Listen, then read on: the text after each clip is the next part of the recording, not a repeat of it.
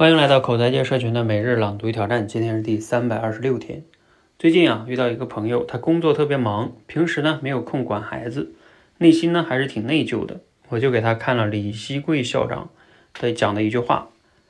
李校长说啊，孩子不会长成你希望的样子，他会长成你的样子。这真是一句金句啊！养育孩子本来就有两种方法，一种是吃穿住行学各种关照。当然，与此同时呢，也意味着各种限制。那另外一种呢，就是提供各种资源和榜样。这个榜样当然就是我们父母自己啊。听起来啊，这好像是给工作忙碌的人的一个安慰。其实呢，这背后是两种完全不同的养育逻辑。一种是按照现代社会的逻辑，把孩子当看成是一个即将投入竞争的投资品，其中当然包括要投入的时间资源。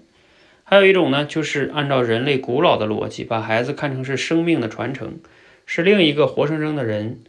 那当然，榜样的作用和人格的示范才是最有效的。请问你相信哪个逻辑呢？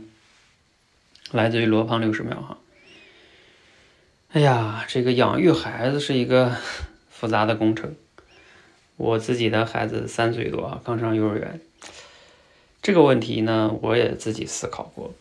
看了他分享这个呢，这是一种二分法的逻辑，要么是这样，要么这样，你选一种，你更相信哪一种？但是我觉得我的思考是，这养育孩子是个系统工程，不可能是哪一种啊，应该是这两种的一些综合啊，你也要去管，你也要去做榜样，就不是说一个单一的，要么用这种，要么那种，这是不太可能的，啊，都要用，嗯，然后。因为你比如说孩子他很小的时候，他他有很多事情他自己可能没有办法判断，啊，就我举个例子吧，比如小孩说我看动画片，你要是不管他，他可能一直看，啊，吃甜食你不管他，他一直吃，那你说我不吃，你不吃跟他不吃没有关系的，他不会以这个时候以你为榜样，嗯，所以你需要管管管管一些，然后呢，但是长远来说你也需要去做一些榜样的作用。所以这是综合的哈，包括他说这句话，孩子不会长成你希望的样子，他会长成你的样子。嗯，对，一方面他会长成我们的样子，那还有一方面呢，可能更成功的是我们去学会支持他。从长远来看，能不能让孩子长成一个他想成为的样子，而不是我希望的，也不是我的样子。如果就长成了我的样子，这个其实对他来说也是一种限制。啊，活成了，就是太有平静了哈。他的人生应该有更多的可能性，这种可能性更多的是他要去探索。所以，我们父母有时候是一种支持哈。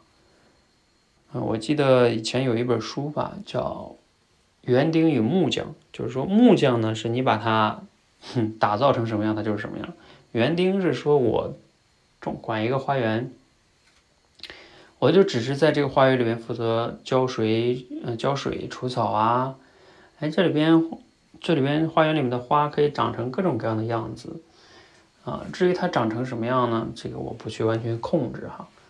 所以，我只是提供这样一个环境跟土壤，就像我们父母一样，在家庭给他提供这样的一个环境，支持的鼓励，他自己去发展，自己去成长，啊，当成独立的个体，他长成他想要成为的样子。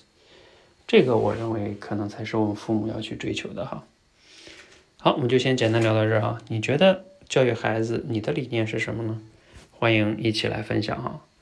欢迎和我们一起每日朗读与挑战，持续的输入、思考、输出，口才会更好。谢谢。